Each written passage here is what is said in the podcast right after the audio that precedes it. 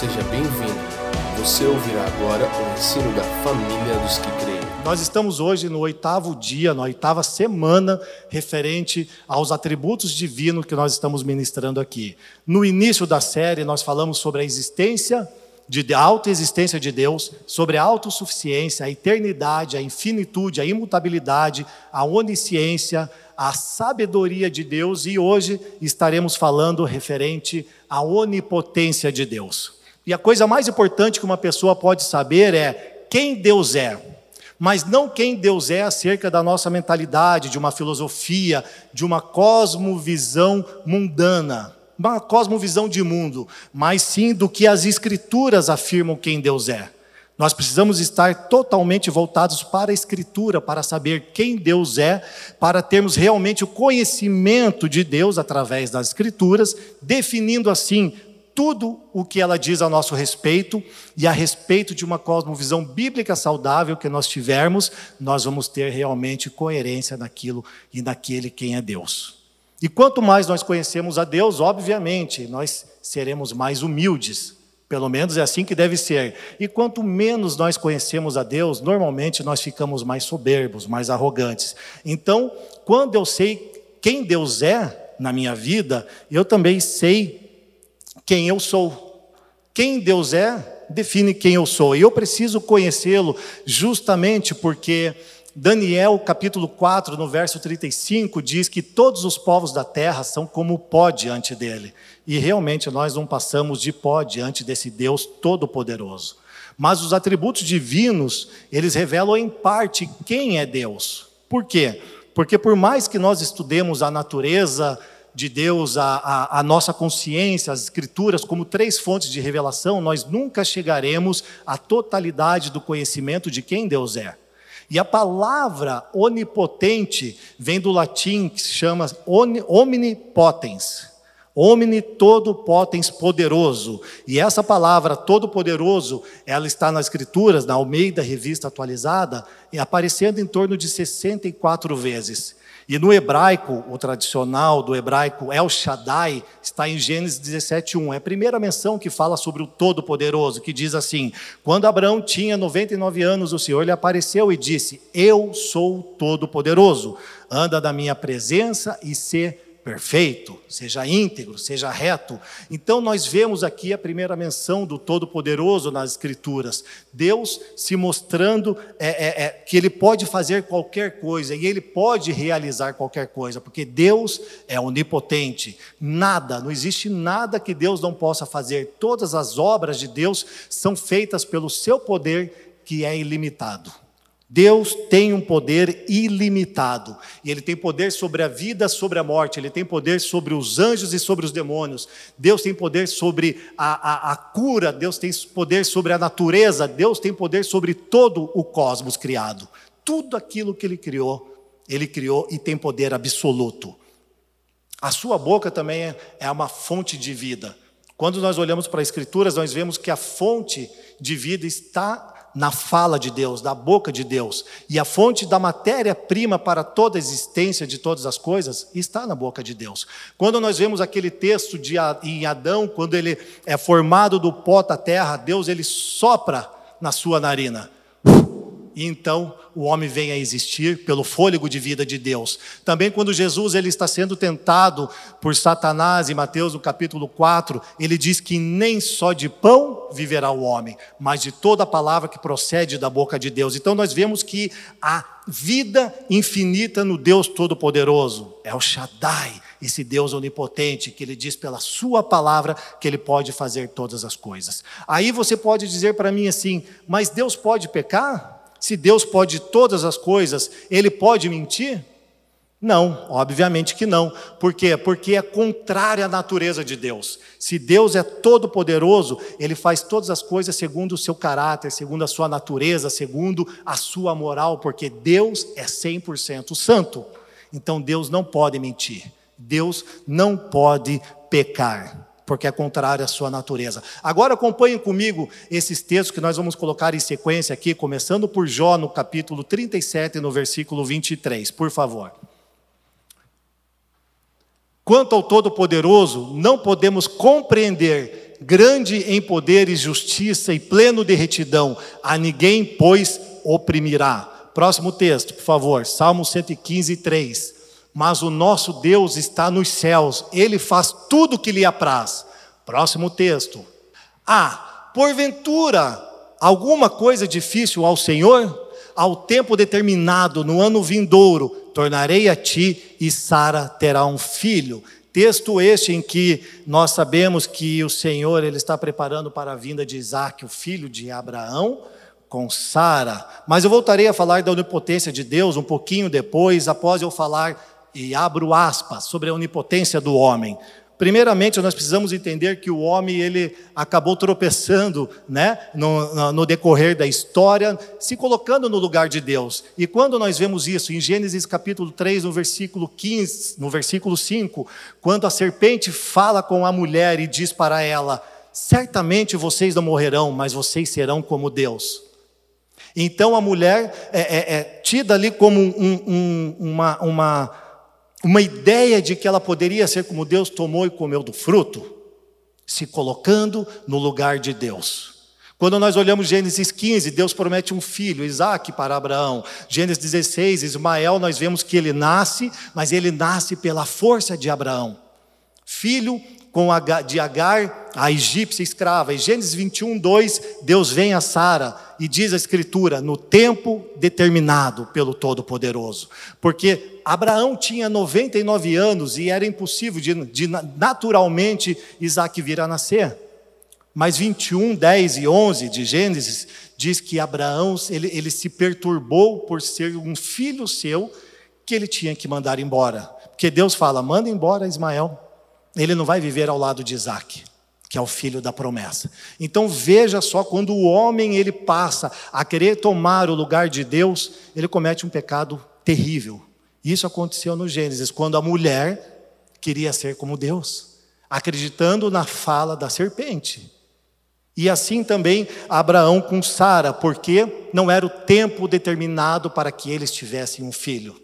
E nós precisamos analisar as nossas vidas para sabermos se aquilo que nós estamos fazendo é projeto humano, se são coisas para a nossa vida, de nossa vida, da do nossa questão pessoal, ou se é o tempo determinado para Deus. Porque se não for o tempo determinado para aquelas coisas, Deus vai falar para você abrir mão dos seus projetos.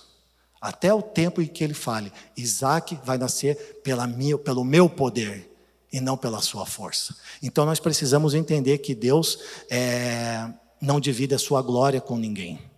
Agora, Jeremias, capítulo 9, no versículo 23, diz assim: Assim diz o Senhor: Não se glorie o sábio na sua sabedoria, nem se glorie o forte na sua força, não se glorie o rico nas suas riquezas. Então veja bem esse texto aqui de Jeremias, ele não está dizendo que você não pode ser sábio, que você não pode ser forte e nem que você não pode ser rico, mas está dizendo para que você não se glorie nessas coisas.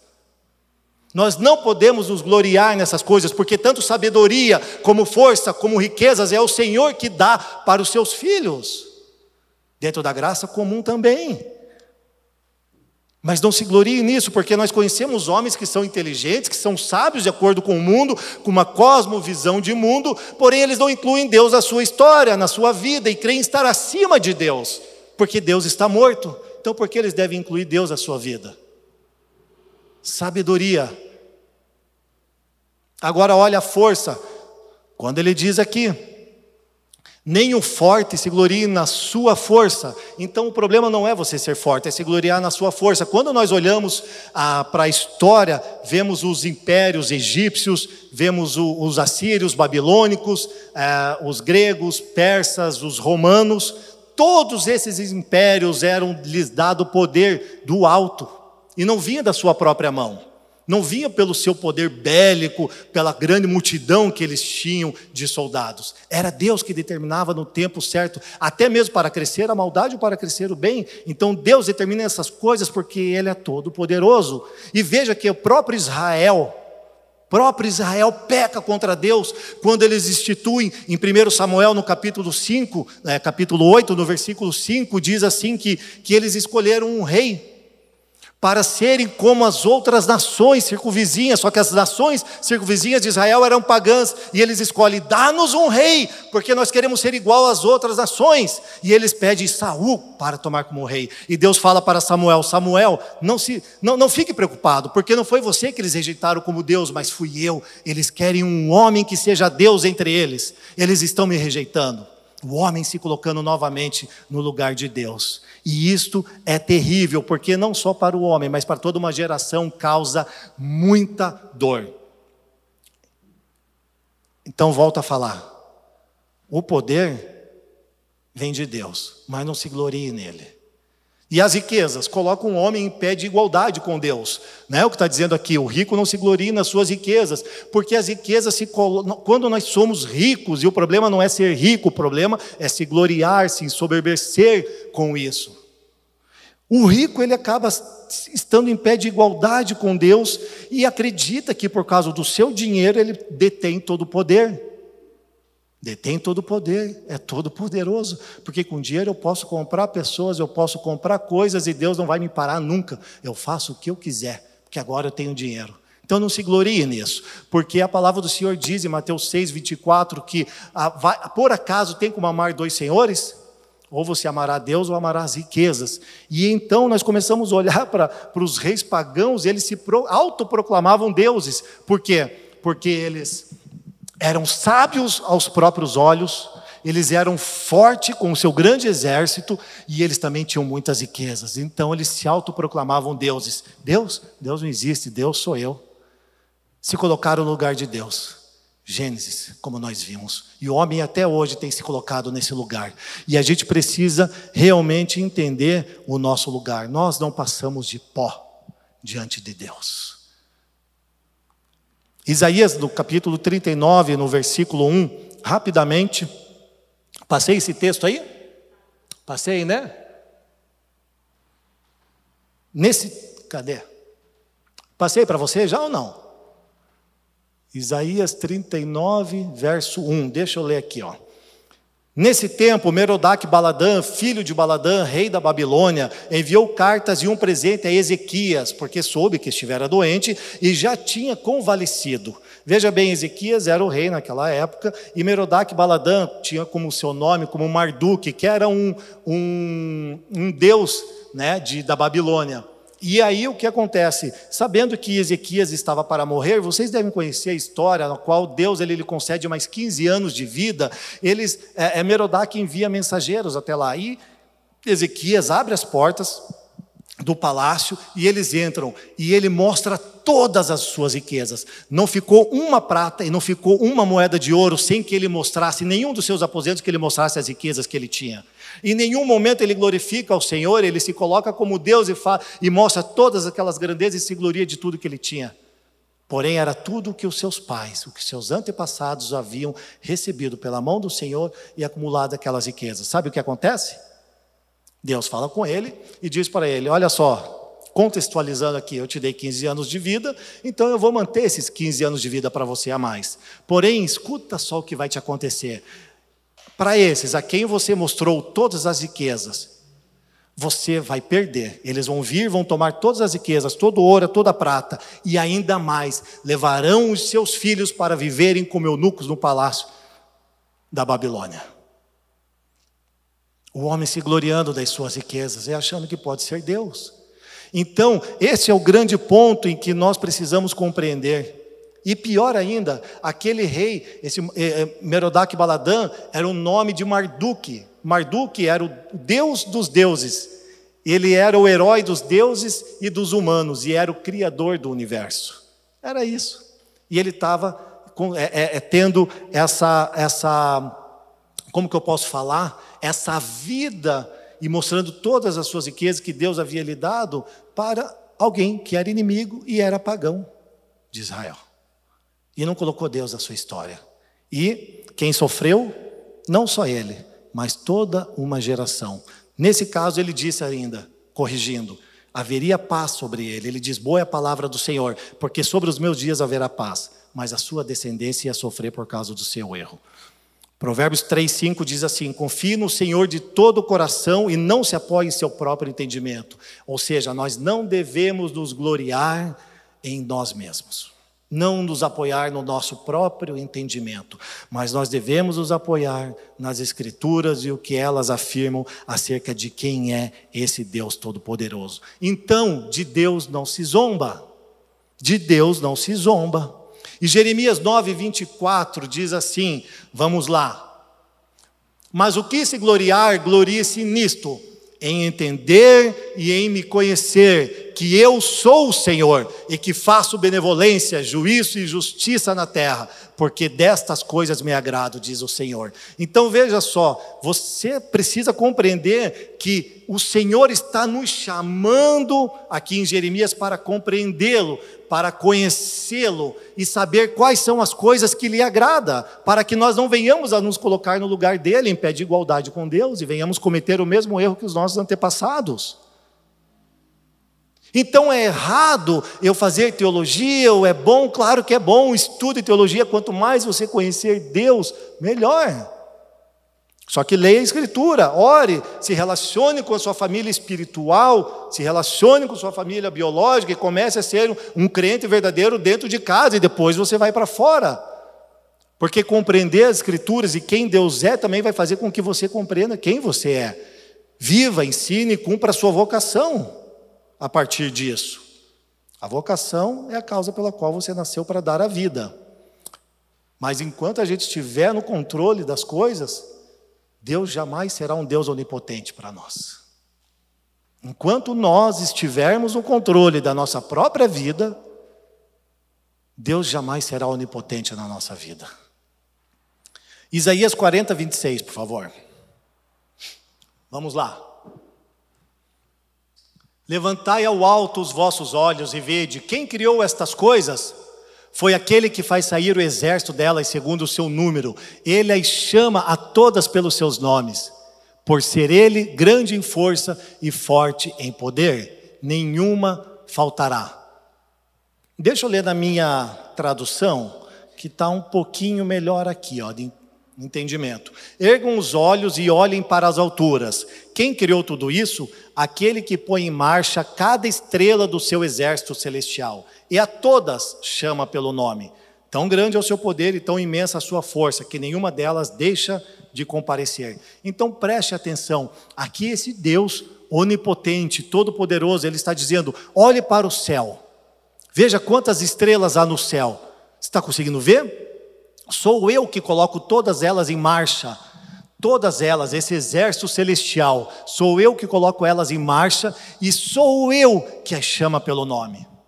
Então Deus está falando aqui com todo o seu poder, com toda a sua grandeza, Ele chama cada estrela que há nos céus pelo nome para comparecer diante dele. E sabe o que é o mais interessante? Que na nossa galáxia, na Via Láctea, uma galáxia, dentre dois trilhões de galáxias, existem de 200 a 400 bilhões de estrelas. Preste atenção nisso.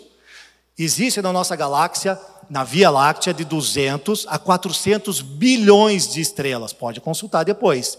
E ele diz que chama cada uma delas pelo seu nome, e nenhuma delas falta quando ele as chama. Uau! Nenhuma delas deixa de comparecer e de brilhar nos céus, quando ele chama elas pelo seu nome. Este é o Deus que nós adoramos. Este é um Deus onipotente. Agora veja, deixa eu lhe dizer uma coisa: o universo está em constante expansão. A cada segundo que passa, enquanto nós estamos falando aqui, você está me vendo aí, o universo está em constante expansão. E a área observável do universo, porque existe a área observável e uma área que não é observável, mas teoricamente pode ser medida, essa área observável, ela tem 93 bilhões de anos-luz. E a velocidade de expansão do universo é muito maior do que a velocidade da luz. Mas deixa eu me perguntar: você sabe qual é a velocidade da luz? Então vou te falar. Se você não sabe, ela é de 300 mil quilômetros por segundo. E o Senhor está fazendo com que o seu universo, a sua criação, esteja se expandindo cada vez mais, porém mais rápido que a velocidade da luz, que é de 300 mil quilômetros por segundo. Que Deus é esse? Que Deus é esse? É um Deus todo-poderoso que fez céus e terra da maneira que lhe apraz. Ah, glorioso és tu, Senhor. Obrigado, Senhor. E você sabe quanto que, que se mede um ano-luz? Veja, o universo observável tem 93 bilhões de anos-luz. E o universo não observável, ele tem 156 bilhões de anos-luz. Porém, a luz ainda não chegou até o universo que é, é, como um todo. Então, eles não têm como medir aonde não chegou a luz. Então, teoricamente, ele tem em torno de 156 bilhões de anos-luz. Mas um ano-luz corresponde a 10 trilhões de quilômetros. Um ano-luz, 10 trilhões de quilômetros. E o universo observável, que é conhecido hoje pelos homens, tem 93 bilhões de anos-luz. Eu ousei fazer essa conta. Se está certo, não sei. Mas eu multipliquei 93 bilhões de anos-luz por 10 trilhões, que significa um ano-luz.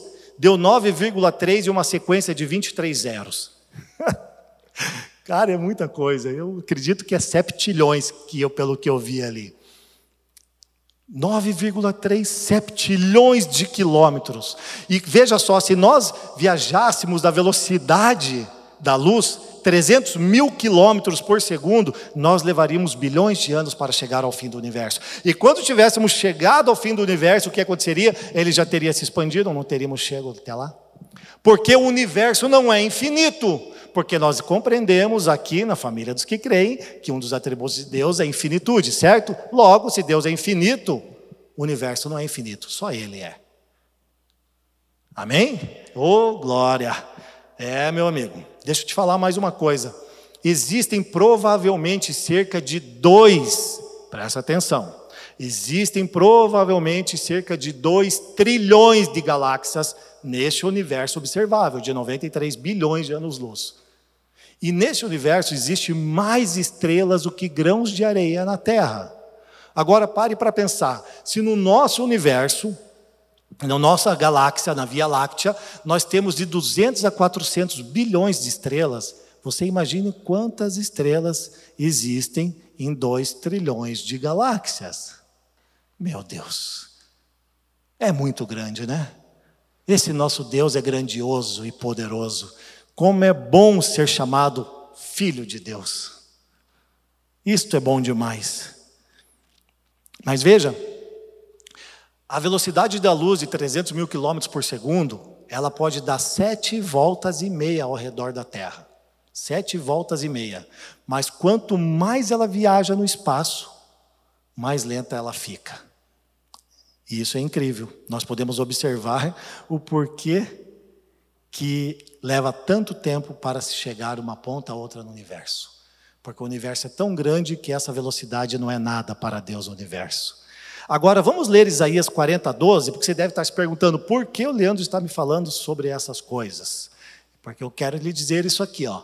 Quem mediu com o seu punho as águas e tomou a medida dos céus aos palmos e recolheu uma medida, o pó da terra e pesou os montes com pesos e os outeiros em balanças? Ha! Eu vou lhe dizer quem fez isso.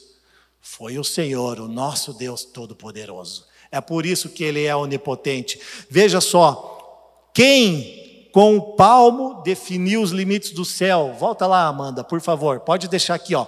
Quem mediu com os punhos as águas e tomou a medida dos céus aos palmos? Então veja, se nós vemos que a, a, o universo ele tem 93 bilhões de anos-luz e um ano-luz é medido por 10 trilhões de quilômetros, Deus mede os céus com a palma da sua mão.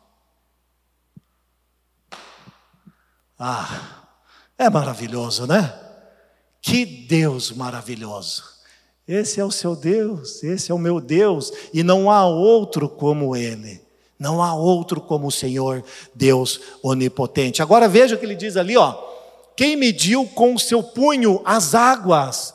Então preste atenção nisso.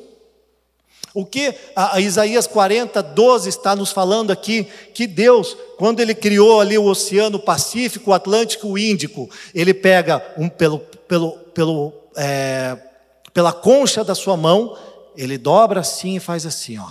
Ele coloca uma medida de água, duas conchas de água e três no Pacífico.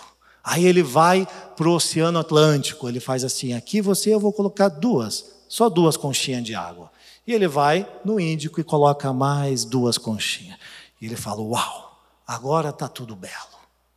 Sim, porque pela concha da mão, esse Deus grandioso, ele encheu os oceanos. Quem é este Deus Todo-Poderoso? Ficamos sem palavras diante dele, né? Não há palavras que possam é, é, é, haver num, catalogadas para descrever quem é Deus, senão aquilo que nós conhecemos na Escritura. Que Deus grandioso e maravilhoso. Sem contar ainda, né, que ele fala: quem jamais calculou o peso da terra, ou pesou os montes nas balanças nas colinas dos seus pratos? Veja, nós não conseguimos nem mesmo pegar um punhado de areia nas mãos e conseguir enxergar um grão de areia, de tão pequeno que é. Nós não conseguimos contar os grãos de areia. E ele diz que as estrelas existem muito mais do que grãos de areia. E melhor do que isso, quando nós olhamos o pico Everest, pense você, com a grandiosidade de Deus, ele deve pegar, pegar o, o, o Everest e colocar assim. Sabe quando a gente vai para a praia com o nosso filho, montava aqueles castelinhos assim? Você pegava e brincava com aquele castelinho e tal, Deus faz assim com o Everest. Vou pôr um pouquinho de neve aqui, mais uma pedrinha aqui. Ah, legal, agora ficou bonitinho, mas tem que tomar cuidado. Este é o nosso Deus Todo-Poderoso.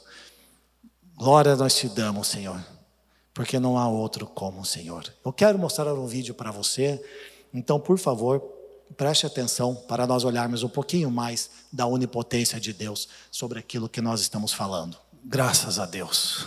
Uau! para podermos ver com os olhos aquilo que estamos ouvindo e vendo, não só com os nossos ouvidos, mas também com os nossos olhos aqui. É maravilhoso e grandioso a obra de Deus. E como explicar esse Deus Todo-Poderoso? Nos faltam palavras e realmente ferramentas para falarmos da grandeza de Deus. Mas entenda uma coisa: que todo o universo foi beneficiado quando o Senhor disse: haja haja luz. Porque para se haver luz, teve-se que ser criado o Sol, e quando foi criado o Sol, foi criado toda uma galáxia para haver luz sobre a Terra. Então, nisso, o universo todo, o que os cientistas veem como um caos explodindo, um Big Bang, nós vemos como a organização perfeita do cosmos a partir da palavra haja pelo nosso Deus. Esse é o Deus Todo-Poderoso. Se você não conhece esse Deus, você precisa conhecê-lo. Você precisa se curvar diante desse Deus Todo-Poderoso, o nosso Pai, Pai de Jesus Cristo, o nosso Senhor. Mas por que nós temos que saber dessas coisas? Talvez você esteja se perguntando, né? Porque ao dobrar os nossos joelhos, ao, ao, ao nosso clamar e colocar a nossa cabeça ao chão, nós saibamos quem Deus é, do que lhe agrada e de que somos totalmente dependentes de Deus e de um Deus todo-poderoso porque Ele nos ouve, Ele sabe do que eu e você precisamos. Antes que a palavra saia da nossa boca, Ele sabe muito bem o que nós precisamos. É deste Deus que eu vos estou lhes anunciando hoje. Então não há nada o que temer, porque para Deus nada é impossível, como diz Lucas 1,37. Agora, rapidamente, vamos para Salmos. O Salmo 139 no versículo 13 em diante, diz assim: Pois tu formaste os meus rins, entreteceste-me no ventre da minha mãe. E eu te louvarei, porque de um modo tão admirável e maravilhoso fui formado. Maravilhosas são as tuas obras, e a minha alma o sabe muito bem. Os meus ossos não te foram encobertos quando no oculto foi formado. Fui formado e esmeradamente tecido nas profundezas da terra. Os teus olhos viram a minha substância ainda informe, um embrião, e no teu livro foram escritos dias, sim, todos os dias que me foram ordenados para mim, quando ainda não havia nenhum deles. Olha a eleição aí, ó. E quão preciosos me são, ó Deus, os teus pensamentos. Quão grande é a soma deles. Uau! Que palavra de Davi no Salmo 139. Veja a revelação que Davi tem sobre este salmo que ele escreve aqui. Pois tu formaste o meu interior, tu me teceste no ventre de minha mãe. Sabe o que Davi está falando aqui? Quando ele fala sobre tecer no ventre, ele está dizendo assim: assim como um, um, um homem que esculpe uma, uma obra de arte, você, meu pai, tem me esculpido no ventre de minha mãe como uma obra de arte. Então você não é um acaso da natureza de uma relação sexual, você é uma obra de arte de Deus. Ele te chamou à existência porque Ele queria você e já viu você desde a eternidade passada. E graças te dou, visto que de modo assombrosamente maravilhoso me formaste. Aqui faltou palavras para Davi para falar com Deus e sobre aquilo que ele viu, ele sendo formado. Graças te dou, meu Deus Todo-Poderoso, porque assombrosamente você me formou. Uau! E ele diz assim: as suas obras são admiráveis, os teus olhos me viram ainda uma substância quando era informe, ou seja, quando eu ainda era um embrião, você já me conhecia e escreveu todos os meus dias no livro da vida. Todos eles foram determinados. Nós vemos a eleição aqui. Agora veja que interessante, que no ato sexual, quando o homem ejacula, e presta atenção aí, se segura aí, come pipoca, mas não se engasgue. Quando o homem ele ejacula, ele ejacula em torno de 1,5 ml a 5 ml de sêmen. Agora, deixa eu lhe dizer que cada ml nessa ejaculação tem 300 milhões de espermatozoides. Vamos fazer conta. Se em cada ml de sêmen tem 300 milhões de espermatozoides, o total que pode chegar, 5 ml, é 1 bilhão e meio de espermatozoides. É uma população inteira. Meu Deus, sabe quem fez isso? O Senhor Deus Onipotente, que nos formou a sua imagem e semelhança. Agora entenda uma coisa, e eu quero te dizer o seguinte: preste atenção na imagem que a gente vai colocar aqui para que possamos, para que eu possa falar a respeito. 1,5 bilhões de espermatozoides. Este é o órgão feminino, onde nós podemos ver aqui as tubas uterinas, ovário e útero, ok? E aqui dentro Dentro do ovário tem milhares que é chamados de folículo, onde tem o óvulo. Aqui dentro tem os folículos, são milhares de folículos são formados aqui e dentro do folículo tem o óvulo, ok? E é, mas apenas um, apenas um folículo nutre o óvulo que sai daqui de dentro. Esse óvulo, ele sai de dentro de um folículo e ele começa a andar por essa superfície aqui que são as tubas uterinas. E o espermatozoide, obviamente, ele é solto nessa região aqui. OK? Então, quando o óvulo ele sai das tubas uterinas, ele precisa entre 12 e 24 horas percorrer essa distância aqui e encontrar o espermatozoide que está andando por essa região. Porém, veja só, entre 12 e 24 horas, pode acender a luz, porque caso contrário, tanto o óvulo como o espermatozoide morrem, pode levantar. Tanto o espermatozoide como o óvulo acabam por morrer. Então veja, de 12 a 24 horas para se haver a junção do espermatozoide com o óvulo.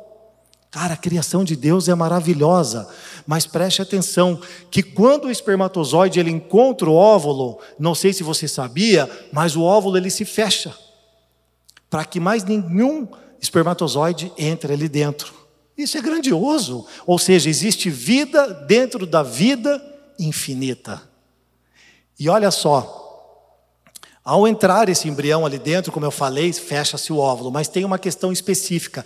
Para que o espermatozoide, para que o espermatozoide consiga entrar dentro do óvulo, o óvulo ele solta uma química diria eu, um perfume, para que o espermatozoide ele possa chegar até o óvulo, porque senão ele dificilmente conseguiria encontrar o óvulo. E essa química faz com que ele possa chegar até o óvulo e ali sim acontecer o que Davi falou sobre o Senhor viu com seus olhos, me viram a substância ainda informe no ventre de minha mãe. Davi já tinha visto tudo isso que nós vemos com a ciência hoje, mais de dois mil anos depois, ele tinha recebido essa revelação. Então é grandioso o que Davi viu, a revelação que ele teve sobre a maneira como o ser humano é formado e também ele é tecido dentro do ventre. Cara, isso é maravilhoso. E não há compatibilidade, somente o óvulo e somente o espermatozoide, há uma junção de ambos.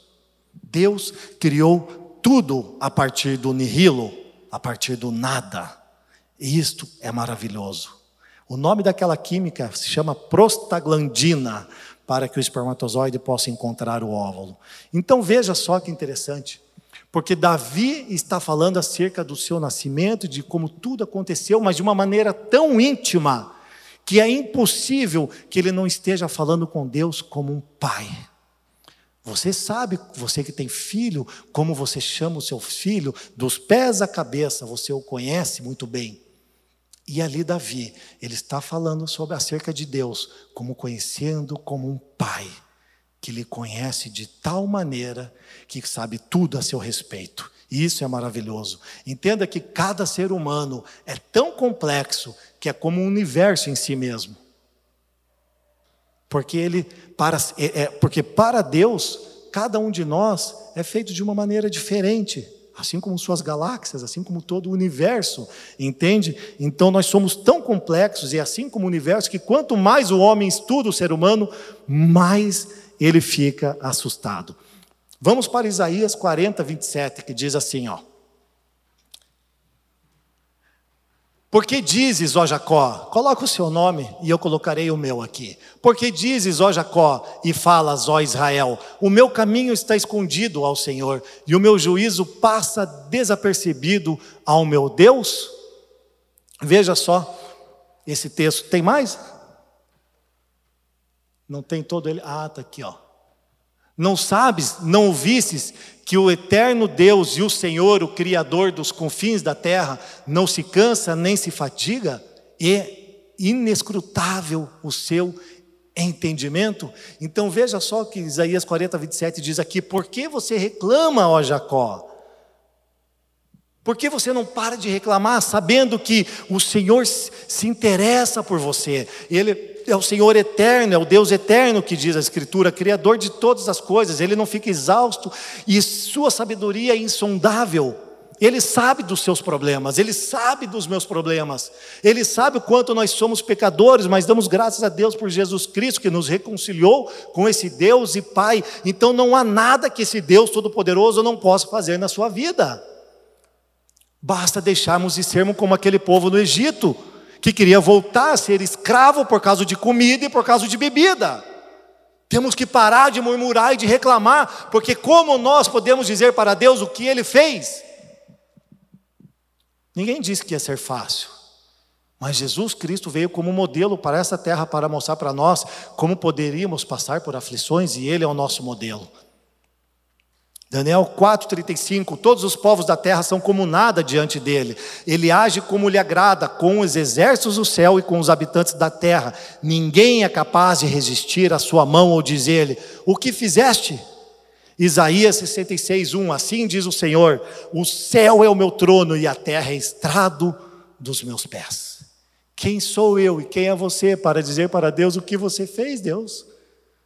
Ele conduz melhor a sua vida do que você mesmo. Ele conduz melhor a minha vida do que eu mesmo.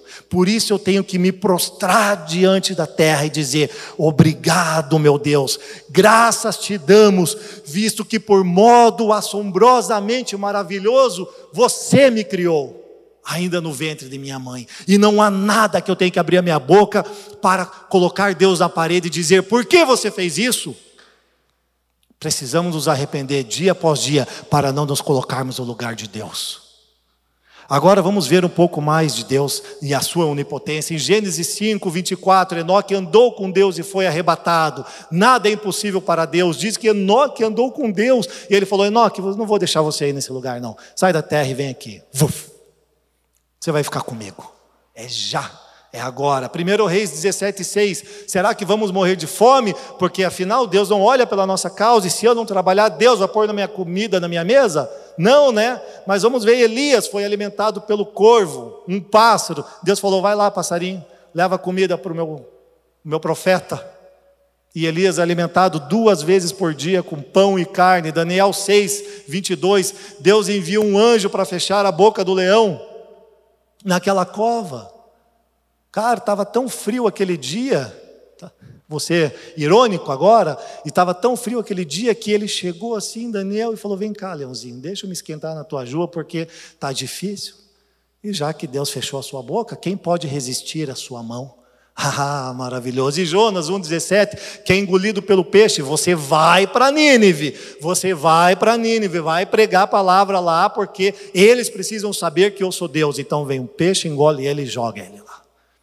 Quem pode suportar o Senhor? Quem pode ir contra a palavra do Senhor? Nós não podemos esquecer também de como é o relacionamento de Jesus com esse Deus onipotente, e é o mais pessoal possível, o Deus criador de todas as coisas que nós vimos, de galáxias, do universo, de uma composição orgânica e viva que é o corpo humano. Ele diz assim: Ei, entrem no quarto de vocês, fechem a porta e falem assim: Pai nosso que estás no céu santificado seja o teu nome. Pai nosso que estás no céu, santificado seja o teu nome. Meu irmão, Deus está vendo todo o seu sofrimento, Ele não está ocupado demais, criando estrelas e galáxias, não, Ele está olhando para você, Ele está do seu lado quando você está gemendo nesse quarto, porque você está sofrendo. Deus sabe de tudo que está acontecendo com você. Ele se preocupa com você em todo momento. Ah, Senhor, como tu és bom, tu és bom, Senhor. Ele traz à existência o Pai, esse Deus grandioso que é intocável diante de uma consciência humana, mas é muito próximo pelo Espírito. Ele se faz presente a nós. Você quer agradar seu pai? Façamos o que lhe agrada, agindo com lealdade, justiça e retidão, amando ao próximo como a nós mesmos, dizendo que este Deus é o único Deus da nossa vida e não há outro como Ele.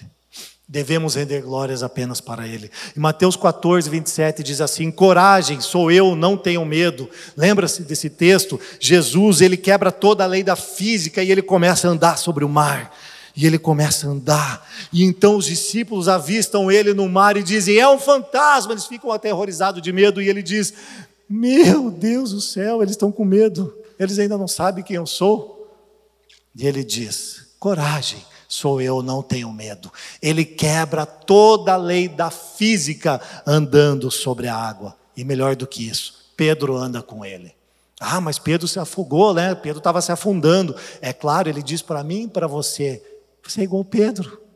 Quando você tira os olhos de, da minha presença, os olhos de mim, você sempre está se afundando. Mas não esqueça que eu sempre estou do teu lado para te dar a mão e te reerguer, e você vai andar comigo sobre o mar, até voltar para aquele barquinho e irmos em segurança para a terra. É isso que Deus está fazendo com você, você nem percebe, e o próprio Senhor está pegando nas suas mãos para te levar em terra firme. Se fosse por você, já era. Isaías 24, 14. O Senhor dos Exércitos jurou: certamente, como planejei, assim acontecerá, e como pensei, assim será. Todos os planos e propósitos de Deus não podem ser é, é, é, agidos pela intervenção do homem. Tudo que ele fez e tudo que ele está fazendo irá se cumprir. Veja o poder de Jesus. Ele ascendeu aos céus e todos ficaram perplexos no momento da manifestação da sua ressurreição. Meu, esse é o Deus que nós adoramos, Deus onipotente. Tudo está no controle do Pai, nem na minha mão, nem na sua mão. Não está na nossa mão o controle da nossa vida, porque toda vez que nós queremos tomar controle da nossa vida, nós fazemos como lá no jardim, ou nós fazemos como Abraão, nós nunca conseguimos fazer as coisas num tempo determinado de Deus, porque nós não sabemos como Deus pensa, como Ele age, mas todas as coisas colaboram para o bem daqueles que amam a Deus. E escute, As coisas da sua vida não estão na mão do diabo, tá? Preciso falar isso. Porque você precisa entender que Mateus 4, versículo 8, quando o diabo leva Jesus para um alto monte, ele diz assim: mostrou todos os reinos do mundo e o seu esplendor, ele disse: Tudo isso te darei se prostrar e se me adorar. Mas a grande mentira do diabo é justamente essa: é dizer para nós que ele é dono de alguma coisa, mas ele não é dono de nada. Porque ele é pai da mentira e não há verdade nele. Então, toda vez que você olhar nas Escrituras o diabo falando é tudo mentira, certamente não morrerão, mas vocês serão igual a Deus. João 8,44, pai da mentira, não há verdade nele. Então a política é do diabo? Não, mas ele influenciava pessoas para o mal. Ah, então a polícia, você vê matando pessoas? Não, existem pessoas más na polícia também, mas é porque ele influenciava pessoas para o mal. Existem pessoas más na igreja também, existem muitas que são influenciadas para o mal. Mas a igreja é santa, mas há homens que são influenciados para o mal. Isaías 43, 13. Vamos lá. Desde os dias mais antigos, eu o sou. Não há quem possa livrar alguém de minha mão. Agindo eu, quem pode desfazer?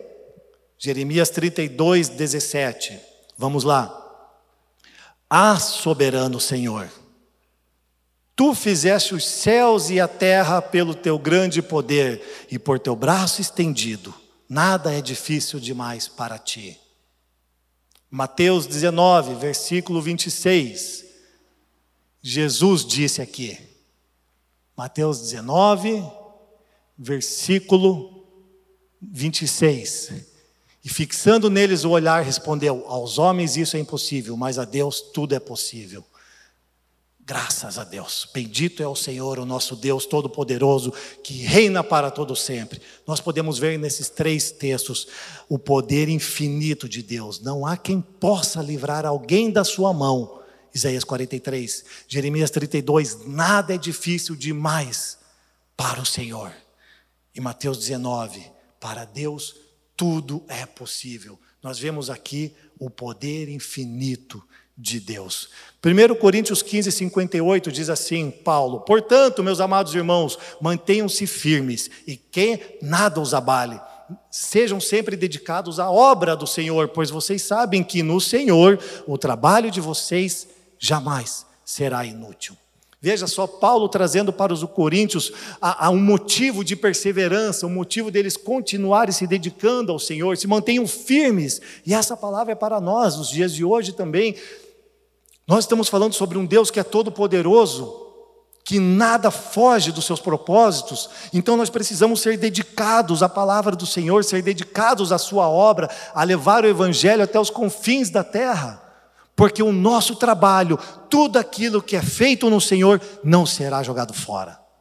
Não é inútil o que é feito no Senhor, mas aquilo que é feito pela nossa própria força, como Abraão fez Ismael com a escrava, ele fala: manda ele embora. Os nossos projetos humanos são descartados e eles não valerão diante de nada diante do Senhor. Esses são inúteis, mas o trabalho que você faz está fazendo, se dedicando ao Senhor, sim, este será útil, está sendo útil. Então permaneça firme, permaneça firme com a convicção que Jesus Cristo é o Senhor e continue a pregar o Evangelho. E se você não conhece o Senhor e está vendo essa mensagem agora, comece a caminhar com o Senhor. Se arrependa do seu mau caminho, deixa de ser soberbo e arrogante e seja humilde para que você possa ser exaltado pelo Senhor. Se entregue nas mãos dele. Faça isso. Jesus fez isso por nós. Vai ser muito bom. João 19:11, Jesus relembrou de que Pilatos não tinha poder nenhum sobre ele, a não ser o poder que ele tinha era porque Deus havia lhe dado. Foi-me dado do Pai, foi-lhe dado o poder, senão você não teria poder nenhum sobre mim. Quando ele estava indo para a crucificação, lembre que aqui a soberania de Deus acerca dos sofrimentos de Jesus Cristo. Então, soberania e onipotência, elas andam juntas. Deus é soberano. E ele, Jesus Cristo, não considerou que ser igual a Deus era algo que ele devia se apegar. Filipenses, capítulo 2. Então, o que ele fez? Deixou os céus e veio se tornar homem, como eu e você, e ser afligido, sua pele ser rasgada, seu corpo todo ser rasgado, sangrando, para morrer por nós numa cruz. É a soberania de Deus. Se Jesus sofreu, eu e você também podemos sofrer. Então entenda que é um caminho a percorrer, mas vale a pena. Eu quero que você persevere, que ainda que esteja passando por situações difíceis na sua vida, você entenda que vale a pena sofrer por Jesus e pelo seu evangelho. 1 Pedro capítulo 2, versículo 20, vamos ali. Pois que glória é essa, se quando cometeis pecado e sois por isso esbofeteados? Se você comete pecado, bem faz ser esbofeteado. Mas não há glória nisso. Sofreis com paciência? Mas se quando fazeis o bem e sois afligidos, ou sofreis com paciência, isso é agradável a Deus. Então, meu irmão, deixa eu te falar uma coisa: você está sofrendo porque pecou, tem mais é que sofrer e não achar que tem alguém que tem que aplaudir porque você está sofrendo. Consequência do pecado. Agora, se você está sendo afligido por pregar a palavra de Deus, por servir a sua obra, uau, é isso que tem que acontecer. Porque para isso vocês foram chamados no versículo 21. Pois também Cristo sofreu no lugar de vocês, deixando-lhes exemplo para que sigam os seus passos. Então, Cristo é o nosso exemplo de sofrimento. Então, eu quero dizer para você: quer vir caminhar na família dos que creem? Venha, ó. Hashtag, venha sofrer com Jesus. Mas calma, irmão, não é para sua derrota, não. Vai ser para edificar, para reconstruir, para restaurar vai te reunir, vai te reagrupar, vai ser para colocar mais do Evangelho de Jesus Cristo dentro de ti. É, meu irmão, reforma, sinistro. Jesus Cristo é como fogo e como sabão. Malaquias 3,2. Ele é como fogo do ourives que está nos queimando, nos purificando, e é como o sabão do lavandeiro que está nos lavando para termos uma veste branca e limpa, para nós sermos puros diante de Deus e inculpáveis de qualquer tipo de pecado. E você sabe como que lavavam a roupa naquele tempo? As mulheres pegavam grandes cestos com a roupa suja, elas pegavam um sabãozinho e esfregavam na pedra. E faziam esse movimento. E é isso que Jesus está fazendo comigo e com você.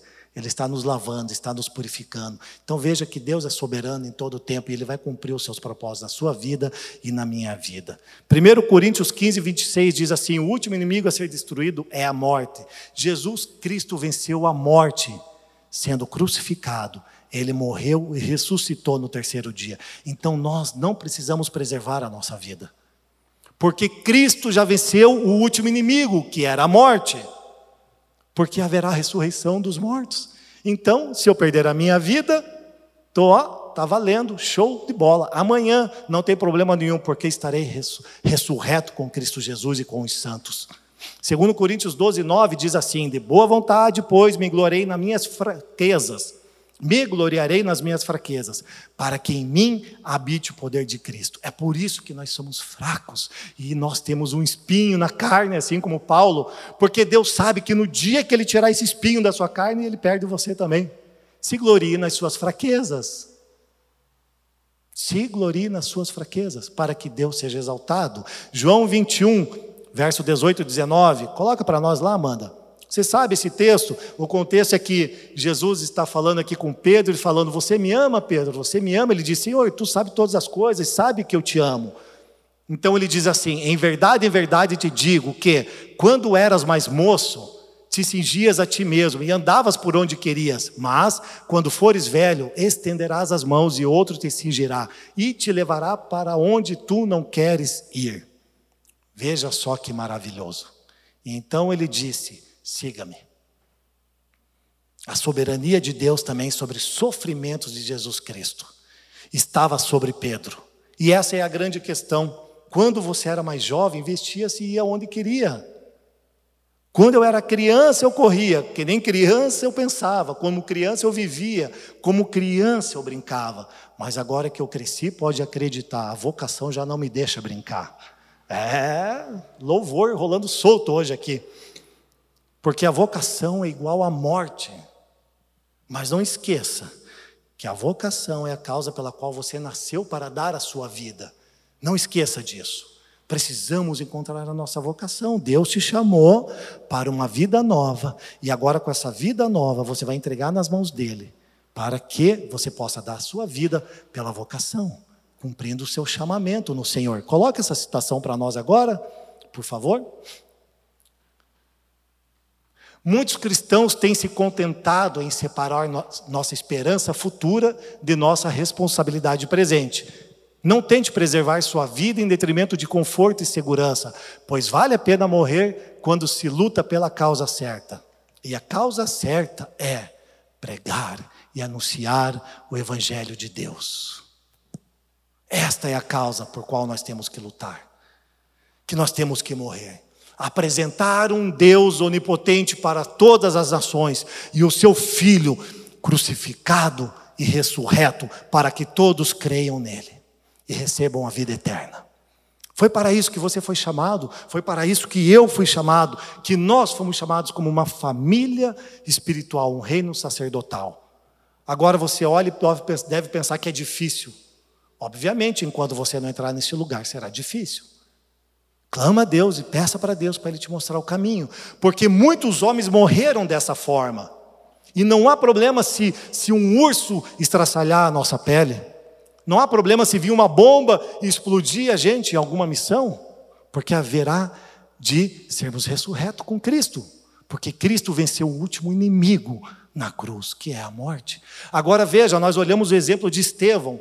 Estevão estava pregando o evangelho para o povo judeu, e o que aconteceu? Ele vê os céus abertos e o Deus é, é, entronizado no seu trono, e ele diz que foi morto, apedrejado naquele momento. Paulo, ele é decapitado em Roma. Pedro é crucificado. Veja, a soberania de Deus, um Deus onipotente sobre o sofrimento dos homens. E ele diz ali para Pedro: esta será a forma que você vai glorificar a Deus. E Jesus, Cristo cumpriu a sua missão glorificando a Deus, morrendo naquela cruz. Se Deus não poupou o seu filho porque ele pouparia eu e você, ele não precisa, ele é soberano, ele é onipotente, ele sabe o que é melhor para mim e o que é melhor para você. Então não tente preservar a sua vida. Veja os mártires, veja os, é, é, como que é o nome deles? Os moravianos. Eles se venderam como escravo para pregar a palavra do Senhor. Deus é soberano sobre os seus propósitos e não há nada que possa impedir a sua mão de fazer com que eles se cumpram. Deixa de chorar, de ser bebê, se torne um homem, se torne uma mulher de Deus e avance vai para frente, persevere. Porque quem morre, vive. Quem perde, ganha. E quem se humilha diante de Deus é exaltado. Vamos para a última citação, por favor. Jesus Cristo é Deus onipotente encarnado. Seu poder é manifestado na criação, seu poder é visto em muitos milagres, nas inúmeras curas, no alimento para cinco mil homens, sobre acalmar a tempestade, sobre ressuscitar Lázaro e a filha de Jairo. Jesus veio para destruir a morte e para reconciliar os pecadores a um relacionamento íntimo e reto com Deus. Jesus disse que ele tinha o poder para dar a sua vida e para retomá-la ao falar sobre o templo tem o poder sobre doze legiões de anjos para salvá-lo do julgamento, mas escolheu oferecer-se em humildade como sacrifício vivo em nosso lugar. Pois uma vez que a morte é destruída, podemos ser ressuscitados para a vida eterna, porque todas as coisas foram feitas por intermédio dele. Sem ele, nada do que existe teria sido feito. Aleluia! Pois reina o Senhor, o nosso Deus o Todo-Poderoso. Apocalipse 19, 6. Jesus Cristo é Deus onipotente encarnado. Ele é o nosso Senhor e Ele é o nosso Deus. Amém. Obrigado por nos ouvir. Para mais informações, visite famíliadosquecreem.com.